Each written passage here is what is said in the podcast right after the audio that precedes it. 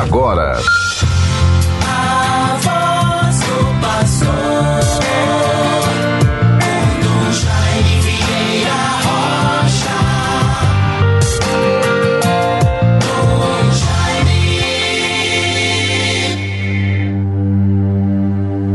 Sede o rochedo que me abriga, a casa bem defendida que me salva. Sois minha fortaleza e minha rocha.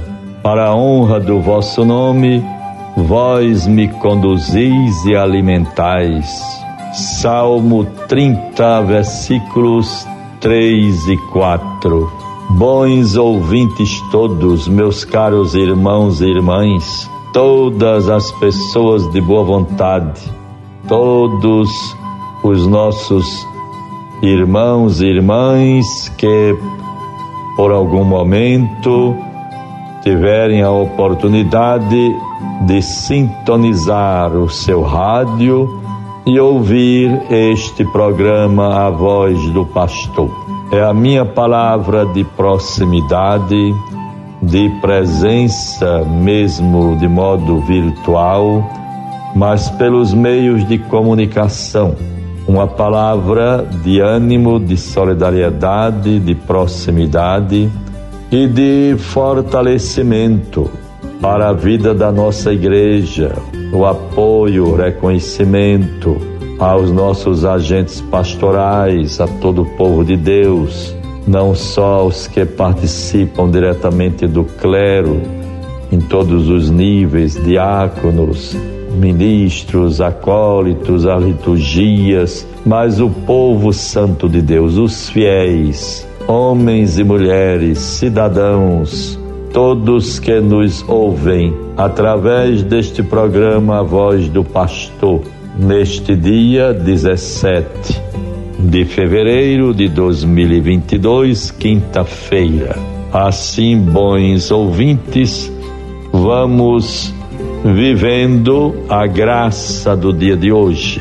Concluímos ontem o nosso curso de formação permanente, de renovação formativa para o nosso clero, curso de atualização para o clero, aprofundando temas e realidades tão presentes no mundo de hoje, na vida da igreja por que não dizer também na nossa vida de clérigos, de pessoas consagradas, sacerdotes. Este curso terminou ontem, ao meio-dia, e culminando o grande momento da presença do clero, de modo mais visível e tão eficaz, tão louvável combinando com as ordenações dos nossos oito sacerdotes que se ordenaram eh, na tarde de ontem, às 17 horas, em nossa catedral. Assim, hoje, nesta quinta-feira, vamos prosseguindo com a, mais ainda a reunião do clero e agentes. Se antes tivemos apenas o clero, os diáconos e os sacerdotes, hoje pela manhã, de nove ao meio-dia, teremos de forma online o encontro mensal do clero e agentes pastorais. Agradecemos muito no empenho do padre Flávio Herculano, coordenador de pastoral da nossa arquidiocese, todo o setor de coordenação pastoral, a, o secretariado na pessoa de Ocenival, que Deus favoreça e recompense a todos. E assim vejam, bons ouvintes, teremos este encontro pela manhã e à noite em São José de Mipibu a crisma de 200 jovens dentro da programação dos 260 anos da paróquia de Santana e São Joaquim, em São José de Mipibu. Bons ouvintes, vejam bem, nesses últimos dias, desde o dia 8 que começamos a nos preparar, a acompanhar e viver o grande momento tão significativo para o povo do Rio Grande do Norte, para o nosso Nordeste, para o nosso país. Trata-se da concretização de um projeto de mais de 200 anos, agora se realizando a chegada das águas do Rio São Francisco para garantia hídrica das nossas necessidades para o nosso estado, as regiões mais semiáridas. A água é vida, água para dessedentar os animais, fortalecer e promover a agricultura familiar, como também todos os empreendimentos na área de produção agrícola. Enfim, é uma benção muito grande e há dias também venho dando alguma palavra sobre isto. Não posso deixar de me referir né, a tudo aquilo que se publicou nesses dias na imprensa, no rádio, nos jornais sobre este feito. É um acontecimento épico, heróico, de tantas lutas e de tanta esperança e vida para todo o nosso povo. Não posso deixar de me referir ao artigo tão oportuno, tão completo, é, algo tão extraordinário e louvável do padre João Medeiros Filho, cujo título Meninos Eu Vi. E assim vejam o, o, o seu, o seu artigo que eu vou publicar alguns trechos importantes. Confesso que o verso acima, pensado do poema de Gonçalves Dias, exaltando os timbiras, emociona-me e cabe justamente no relato a seguir. Trata-se de um registro dos primeiros dias ou dos primórdios da barragem de Oiticica, no município de Jucurutu, RN. Os verdadeiros protagonistas de uma história nem sempre são lembrados. Foi o sói acontecer, sói acontecer que outros recebam os loiros da vitória. Em 1951, o Nordeste viveu uma de suas frequentes secas, como longa estiagem. A época era bispo de Caicó, Dom José de Medeiros Delgado.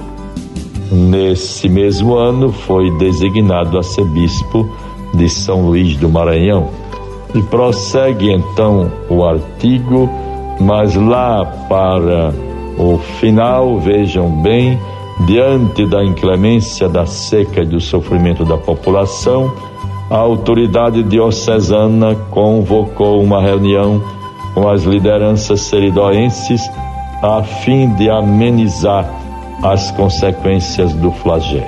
Nos períodos de estiagem prolongada, o poder público costumava organizar frentes de trabalho para os agricultores impedidos de cultivar a terra. Dentro desse contexto, aqui são minhas palavras, acontecia e passou para a história a tão é, famosa é, a indústria das secas. A coordenação dessas ações ficava a cargo do Departamento Nacional de Obras contra Secas.